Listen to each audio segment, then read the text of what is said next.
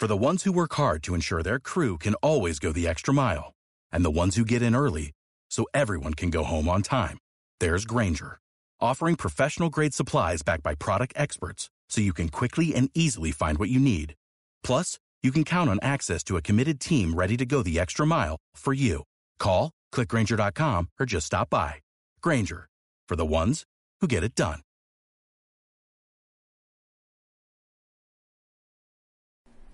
El precio de los billetes de ida y vuelta para residentes para cruzar el estrecho ha subido este fin de semana hasta los más de 164 euros debido a la activación de la intercambiabilidad por parte del puerto de Algeciras desde las 12 de la noche del jueves, en previsión de que este fin de semana se producirá otro de los mayores tránsitos. El cuerpo sin vida de un hombre ha sido encontrado este viernes por unos bañistas frente a la cala del desnarigado. Según han confirmado fuentes de la Guardia Civil a Ceuta Televisión, el cuerpo estaba en un avanzado estado de descomposición y todo hace indicar que estamos ante una nueva víctima mortal de la inmigración irregular. El gobierno considera que Javier Olmedo, nuevo gerente de Angevicesa, está sobradamente preparado para ejercer el cargo. Así lo ha manifestado el portavoz del gobierno, Alberto Gaitán, que señala que el MDC no estaba bien informado.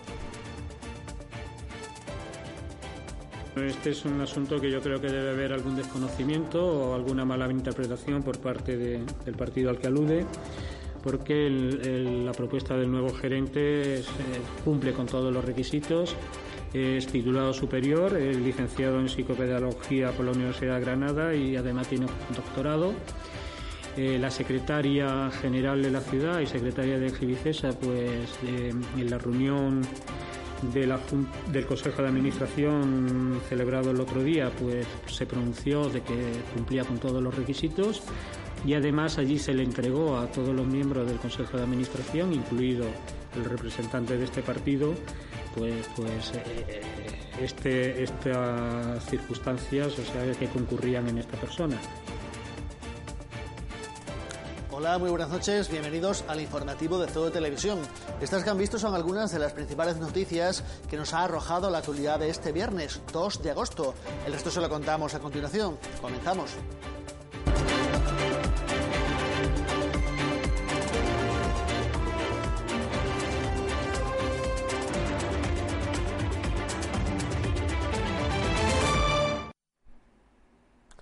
Puerto de Algeciras ha decretado a medianoche de este jueves la intercambiabilidad de billetes con motivo de la operación Paso del Estrecho, una medida por la que los vehículos pueden embarcar en cualquiera de las compañías navieras, pero que supone que un billete de ida y vuelta con coche para residentes en Ceuta haya subido hasta algo más de 164 euros. Al igual que ocurrió la semana pasada, pero con un día de antelación, el puerto de Algeciras decretaba a medianoche de este jueves al viernes la intercambiabilidad de billetes en todas las salidas, tanto a Ceuta como a Tangermed, una medida motivada por las previsiones de que durante el fin de semana se producirá otro de los mayores tránsitos de pasajeros en la fase de salida de la operación Paso del Estrecho y que pretende evitar el colapso del puerto algecireño que podría recibir. Según la Dirección General de Protección Civil y Emergencias, hay en torno a 11.000 vehículos diarios dispuestos a embarcar tanto hacia nuestra ciudad como hacia Tánger.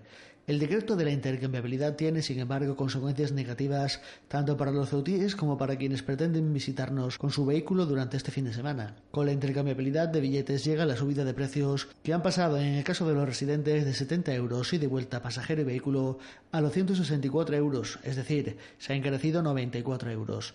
Una intercambiabilidad, sin embargo, que no afectará a la oferta de fines de semana para visitantes que, según las fuentes consultadas, puede desarrollarse con normalidad en lo que se refiere a los pasajeros sin vehículo.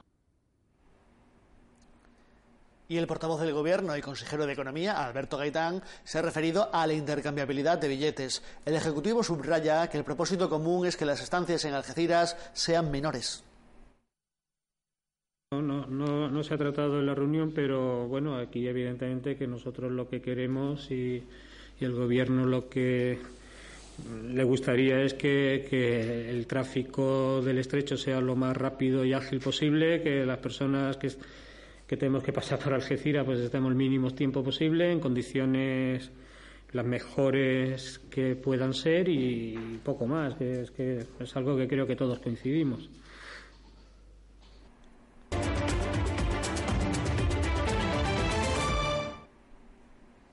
Continuamos repasando la rueda de prensa posterior al Consejo de Gobierno, donde nos han informado que el Gobierno considera que el Movimiento por la Dignidad y la Ciudadanía está mal informado sobre la formación académica de Javier Olmedo, nuevo gerente de Angevicesa. El portavoz del Ejecutivo, Alberto Gaitán, ha afirmado que sí se encuentra preparado para ocupar ese puesto y ha defendido que lo ocupe pese a no pertenecer a la sociedad. Por otra parte, ha confirmado el respaldo del Ejecutivo a los nombramientos de los nuevos directores del SEPE y del Inserso. Javier Olmedo está suficientemente preparado para ser gerente de Angevicesa en contra de lo que señala el Movimiento por la Dignidad y Ciudadanía al que han debido informar mal. Es lo que considera el consejero de Economía y Hacienda y portavoz del Ejecutivo, Alberto Gaitán, que además esgrimía algunos méritos académicos del inminente gerente. Este es un asunto que yo creo que debe haber algún desconocimiento o alguna mala interpretación por parte del partido al que alude porque la propuesta del nuevo gerente eh, cumple con todos los requisitos es titulado superior, es licenciado en psicopedagogía por la Universidad de Granada y además tiene doctorado. Eh, la secretaria general de la ciudad y secretaria de Gibicesa, pues en la reunión del Consejo de Administración celebrado el otro día, pues se pronunció de que cumplía con todos los requisitos y además allí se le entregó a todos los miembros del Consejo de Administración, incluido el representante de este partido, pues, pues eh, eh, este, estas circunstancias, o sea, que concurrían en esta persona. Un gerente que no pertenece como personal a Angevices, aunque se ha preferido en este caso apostar por su trayectoria como gestor de empresas. Angevicesa no deja, resaltó Gaitán, de ser una sociedad mercantil. bueno, yo creo que aquí también tiene que ser participativo de de toda la sociedad y si hay personas que tienen unas gestiones empresariales que pueden llevar empresas que estas al final no dejan de ser sociedades mercantiles, pues, pues yo creo que cumplen los requisitos de manera más que sobrada. En cuanto a otros nombramientos, de momento no habrá relevo en Ascensa. Juan Manuel Sánchez Valderrama, director general técnico, asume el mando de la empresa pública de aguas. Si es conveniente o no nombrar un gerente se decidirá con el tiempo. Eh, creemos que con la dirección técnica general que se, del, señor Valderrama pues, pues, pues, es suficiente en estos momentos. No quiere decir que eso no se cubra más adelante. Ahora mismo la situación inicial pues se ha estimado que esta es una, una solución válida y es lo que se quiere hacer. Por otra parte, el Gobierno respalda los eh, nombramientos propuestos por la Delegación para las Direcciones Provinciales de SEPE e Inserso. Se trata, respectivamente, de Juan Bosco de Alba y Juan José López Cabrales, ambos profesores de secundaria. La reunión semanal del Consejo de Gobierno ha aprobado también dos convenios por importe superior a los 200.000 euros, uno de ellos destinado a la colaboración con el Ministerio de Educación para potenciar la formación profesional y otro con las comunidades islámicas en virtud del acuerdo entre el Ejecutivo y las distintas entidades religiosas. El Consejo de Gobierno reunido este viernes ha aprobado dos convenios. Por un lado, y con un importe superior a los 170.000 euros, una adenda al suscrito con el Ministerio de Educación, cuya aportación, recordó el portavoz Alberto Gaitán, es cada vez menor. En cualquier caso, el consejero explicó que esto se destinará a distintas facetas educativas, con especial atención a la formación profesional. En la segunda parte del convenio para el desarrollo de diversos programas de interés mutuo de colaboración en acciones de compensación educativa y de formación de personas jóvenes y adultas desfavorecidas. Como sabe, está centrado en el ámbito de la formación profesional y el convenio se inició en el año 2001. Eh, gradualmente la aportación del Ministerio ha ido bajando y la ciudad en la actualidad pues, pues está colaborando con más de 2.400.000 euros es un porcentaje más, eh, superior al 80%. El otro convenio es el firmado por el Ejecutivo con la comunidad islámica por un importe de 70.000 euros. El Gobierno lo enmarca dentro de las actividades culturales y de conservación del patrimonio con todas las entidades religiosas. El objeto es la ejecución de programas de protección, fomento, mantenimiento y enriquecimiento del patrimonio cultural perteneciente a esta, a esta Comisión Islámica de España y se encuadra dentro de los compromisos adquiridos por el Gobierno de la ciudad de colaboración con las distintas entidades religiosas para atender todos los gastos que le ocasionan sus actividades culturales y organización y funcionamiento de las mismas. Por otra parte, Gaitán informó de las horas extras durante el pasado mes que superaron los 8.000 euros del personal de la ciudad autónoma.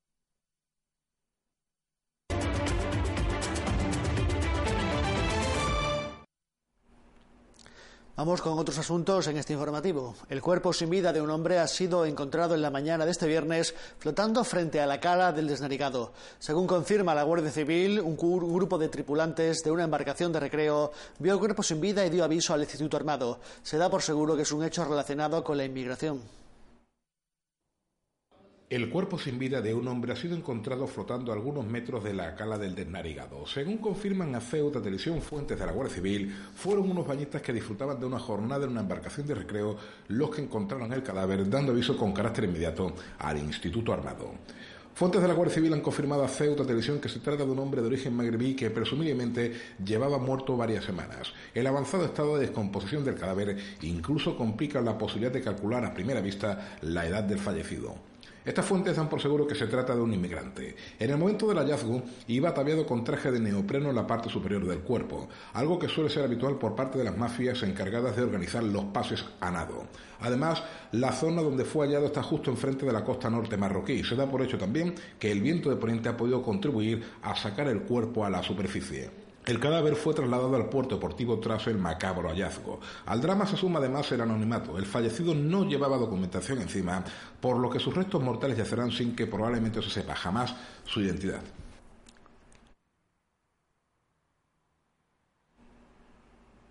La Guardia Civil ha intervenido este jueves una lancha semirrígida que transportaba más de 130 kilogramos de resina de hachís y ha detenido a uno de sus tres ocupantes. El detenido por un presunto delito de tráfico de drogas será puesto a disposición del juzgado de instrucción de guardia. El jueves sobre las 8 de la tarde fue detectada por los medios técnicos de vigilancia la presencia de una embarcación que por sus características técnicas y rumbos de navegación adoptados encajaba dentro del tipo a las que se realiza un especial seguimiento por ser utilizadas para el transporte de hachís entre las costas marroquíes y peninsulares. Activado el correspondiente dispositivo de alerta, la patrullera del Servicio Marítimo Provincial de Ceuta procedió a su localización a unas tres millas al norte de Punta Almina, observando que era ocupada por tres personas que al percatarse de la presencia de la embarcación oficial se dieron a la fuga, realizando maniobras evasivas y de gran riesgo para la navegación. Durante la persecución, sus ocupantes comenzaron a lanzar bultos de arpillera al mar con la intención de evitar ser interceptados con la carga que portaba, por lo que mientras una de las embarcaciones de servicio marítimo continuaba su seguimiento, otra embarcación de apoyo intentaba recoger los fardos arrojados. Al ver la imposibilidad de evitar la acción policial, la semirrígida se dirigió hacia la playa de la zona del Salchal, donde tras embarrancar se intentaron dar la fuga a sus ocupantes, logrando las patrullas de costa que fueron igualmente activadas a la intercepción de uno de los ocupantes, rastreándose la zona con apoyo de la policía local para detectar a otros dos fugados sin haberlos encontrado hasta el momento. El detenido resultó ser un nacido en el año 1985, natural y vecino de Ceuta, y la embarcación intervenida, provista de matrícula marca Piton Bots Cobra 750, con un motor de 250 caballos. Los bultos recuperados contenían un total de 131.300 gramos de resina de hachís. El detenido por un presunto delito de tráfico de drogas en unión con las diligencias instruidas será puesto a disposición del juzgado de instrucción de guardia, quedando la sustancia intervenida depositada en el área de sanidad de la delegación del gobierno y la embarcación intervenida a disposición de dicha autoridad judicial. Y seguimos hablando de narcotráfico, porque la Policía Nacional ha detenido a una mujer este jueves por un presunto tráfico de drogas. La detención se ha producido en la feria. Los agentes observaron que la mujer iba fumando un cigarro de hachís e inicialmente pretendían ponerle algún tipo de sanción. Se le intervinieron tres trozos de hachís, 60 comprimidos de ribotril y alrededor de 900 euros que transportaba en su bolso. La detenida ha sido puesta a disposición del juzgado de guardia.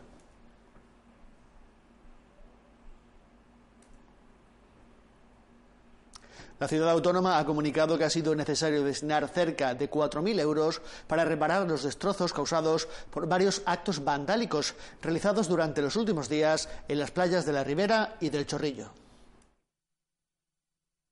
Durante los últimos días se han producido nuevos actos vandálicos en las playas de la Ribera y el Chorrillo, que han causado destrozos en los equipamientos de ambas playas, para perjuicio no solo de las arcas de la ciudad y por ende de todos los ceutíes, sino de los usuarios que acuden cada día a disfrutar de la estación estival en las playas sin poder usar los aseos en condiciones óptimas por culpa de estas conductas completamente censurables.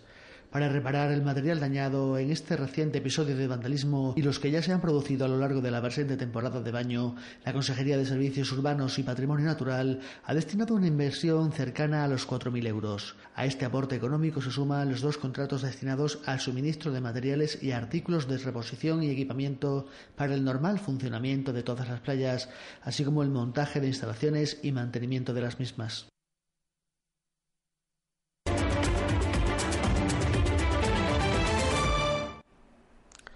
Y nos toca ahora hablar de desempleo, porque el paro ha aumentado en la ciudad en 508 personas durante el pasado mes de julio. Así lo muestran los datos del Servicio Público de Empleo Estatal, que señalan además que el número de desempleados total de Ceuta es de 11.882. Esto supone 415 menos que la misma fecha del año pasado. Ceuta se sitúa de este modo en contra de la tendencia nacional que en el conjunto de país ha reducido el paro en 123.588 personas. El paro ha aumentado en 508 personas durante el pasado mes de julio. Así lo señalan los datos del Servicio Público de Empleo Estatal, que sitúan el número de desempleados en Ceuta en las 11.882 personas, lo que supone una significativa subida del 4,47% respecto al pasado mes de junio.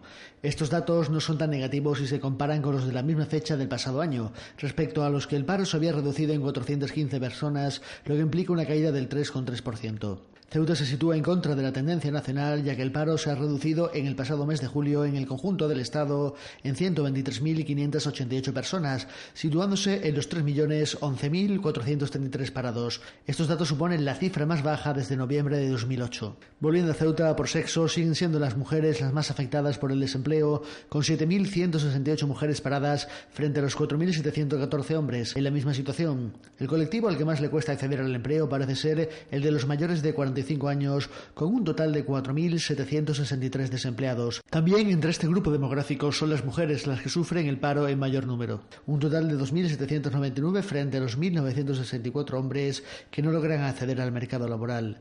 Los menores de 25 años suman un total de 1.426 desempleados, con las mujeres también afectadas en mayor medida alcanzando las 769 paradas frente a los 657 hombres.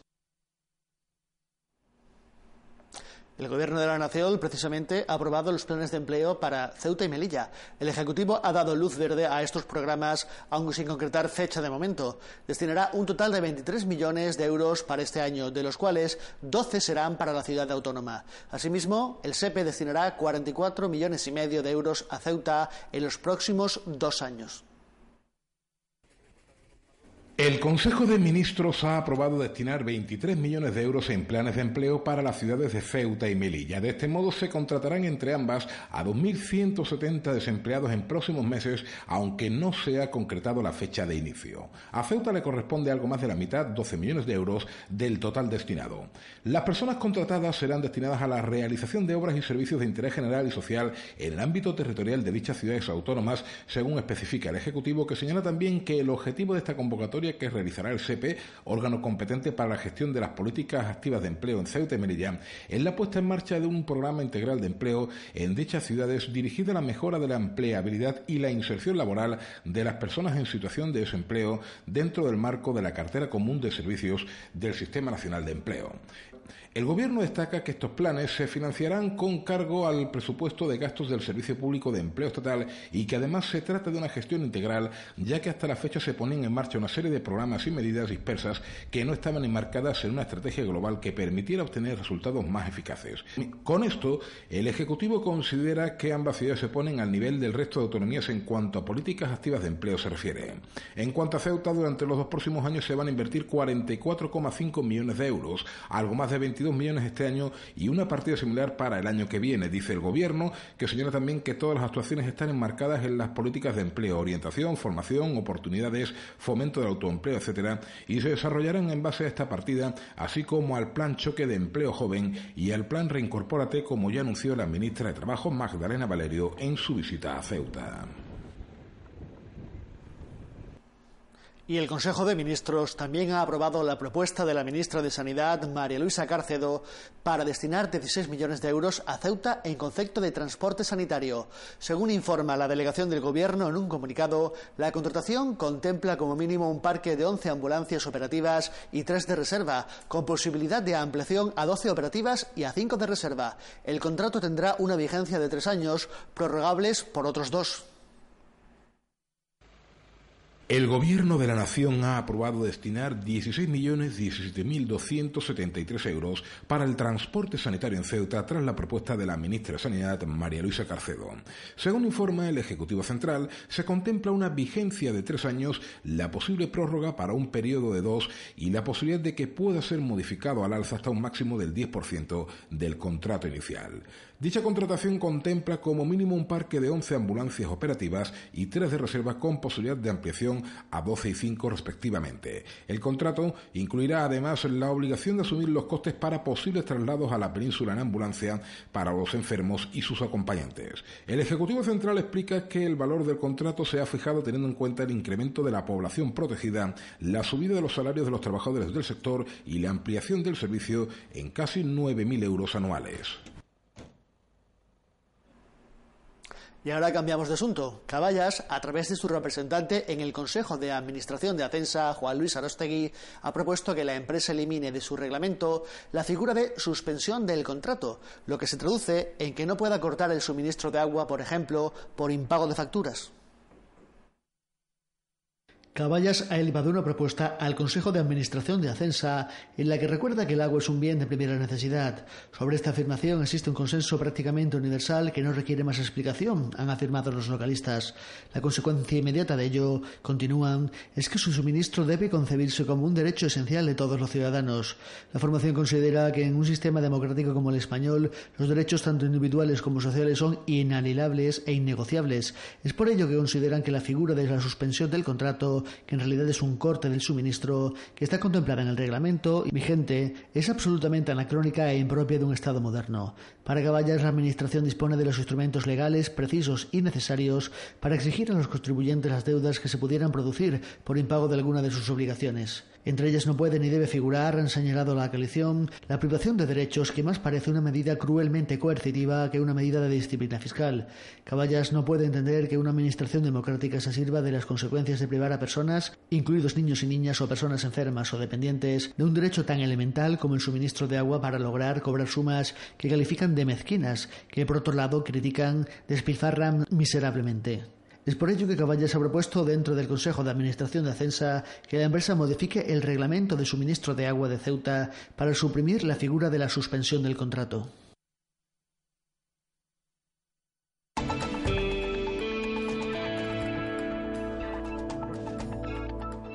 Les ofrecemos ya el pronóstico del tiempo para este fin de semana, como siempre, cortesía de la Agencia Estatal de Meteorología. Comenzamos con el sábado 3 de agosto, donde podemos encontrar cielos con brumas e intervalos de nubes bajas.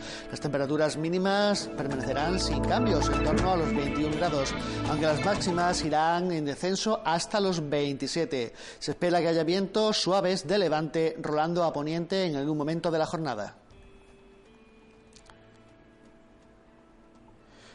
Y ahora hablamos del domingo 4 de agosto. Los cielos también estarán despejados y las temperaturas mínimas seguirán sin apenas cambios, en torno a esos 21 grados. Sin embargo, las máximas volverán a caer un poco, un grado hasta los 26. Los vientos para este domingo soplarán de poniente.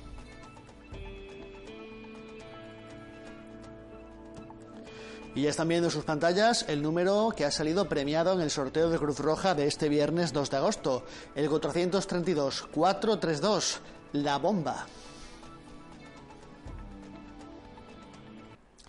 Las autoridades religiosas de Marruecos confirman que no se ha podido ver la luna, por lo que la fecha oficial de la Pascua del Sacrificio será el lunes 12 de agosto, coincidiendo con la festividad dedicada a tal fin en el calendario laboral.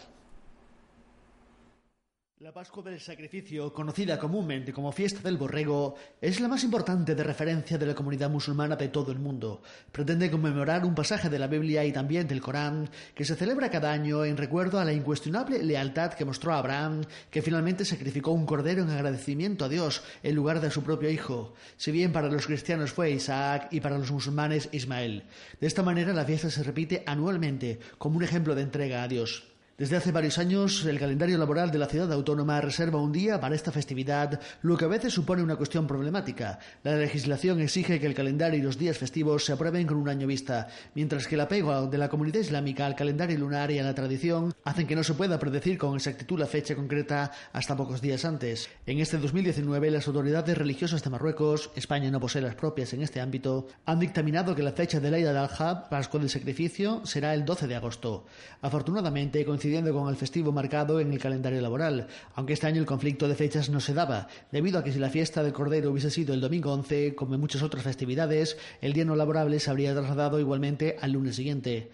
La celebración en sí no es una obligación, como no lo es peregrinar a la Meca al menos una vez en la vida, ya que están exentos quienes no tienen medios económicos para ir, pero goza de una gran tradición y es raro quien no lo celebra de una forma u otra. Las familias asisten a las mezquitas ataviadas con sus mejores galas y es costumbre estrenar ropa en torno a las nueve y media de la mañana comienza el rito religioso. Allí también suelen haber actividades pensadas para que los niños disfruten del día. Después las familias acuden a los mataderos o a los carniceros a recoger sus corderos. La calidad y la salud del cordero debe ser impecable, razón por la cual los corderos que se sacrifican deben obtener en el matadero la certificación halal. Esto incluye un control de certificadores autorizados por institutos islámicos, practicar el rezo y el rito del degüello y deben sacrificarse mirando la Meca. Y hasta aquí la actualidad de este viernes, así que nos toca marcharnos. Pero les dejamos, como toda esta semana, con un vídeo resumen con las mejores imágenes que se han podido ver en la feria, eh, precisamente en el día de ayer, donde están incluidas las imágenes del Día del Niño y de la de los usuarios de Cruz Roja, que disfrutaron de una jornada de sueto en una de las casetas del recinto ferial. Recuerden que mientras tanto les seguimos manteniendo al tanto de todo lo que ocurre en Ceuta en nuestros perfiles, en Facebook, Twitter y en Instagram. Pasen, por supuesto, un buen fin de semana y vuelvan a vernos aquí en cdtv.com el próximo lunes. Adiós.